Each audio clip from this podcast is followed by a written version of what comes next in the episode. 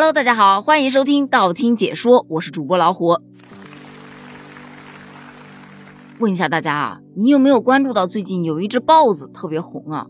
就是那个黄头发、黄眉毛、黄皮肤的那个豹子精。我接触到这只豹子头大概是在两天之前，我老公啊给我看了一张图片，他就跟我说，要不咱们也换这个头像吧？我一看，你这什么审美呀，这么难看？他就说呀。这哪儿难看了？你不知道吗？现在换上这个头像，你今年就能暴富了，因为这个叫金钱豹。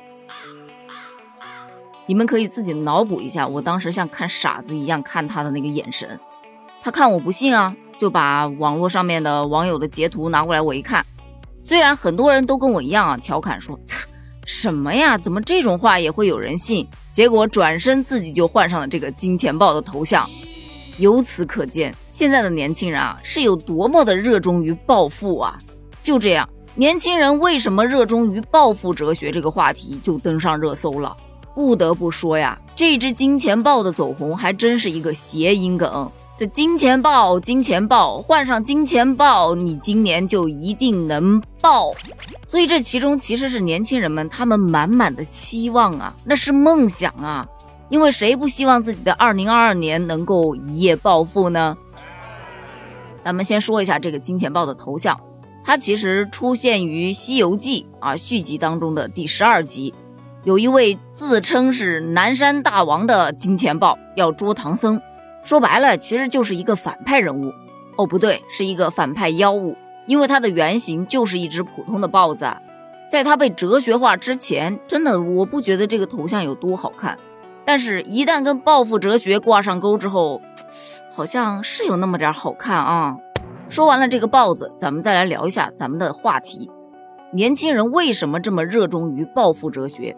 现在是这个换成豹子头像，再往前一点就是转发那个锦鲤，大家还记得吗？曾经一度也是十分的风靡。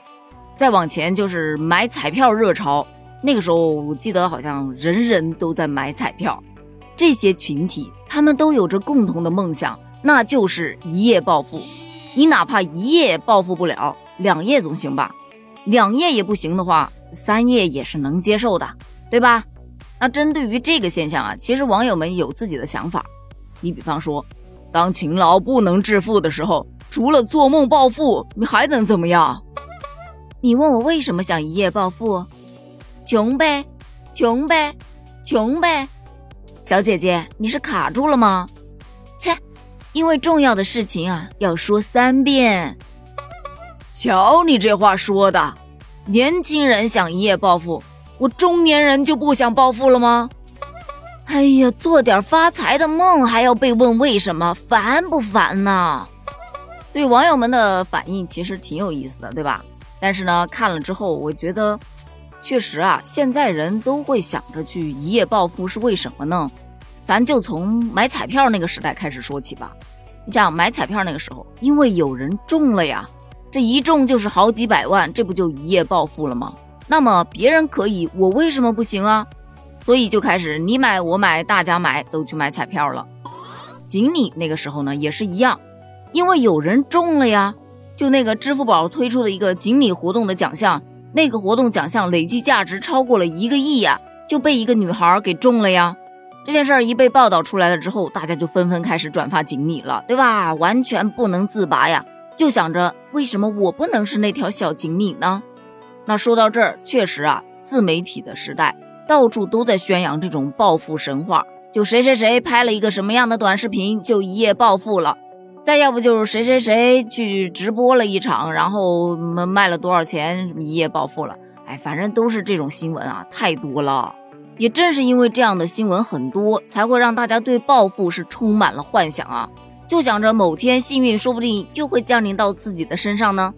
但就我个人来看，他们不知道这种概率很小吗？很显然都是知道的呀。那为什么还会天天把一夜暴富挂在嘴边呢？你比方说什么何以解忧，唯有暴富，对吧？说白了就是一种调侃。越是这种把一夜暴富挂在嘴上的人，他反而每天工作勤勤恳恳。换句话说，就是生活已经很苦了，还不能找点乐子吗？所以年轻人为什么热衷于暴富哲学？说白了就是玩儿。现在不仅仅是豹子头火了，豹子头的表情包它也火了，跟它有关的各种梗也都延伸出来了。你比方说，请大家理智追豹，善有善报，恶有恶报，不是不报，是猴味道。谁能猜想我虎年刚开始，一只豹子居然火了？这真是老虎听了也想呲牙呀！好了，咱们本期节目呢就到这里了。我也给大家搜罗了几款金钱豹的头像，有需要的自取哦。咱们评论区见，拜拜。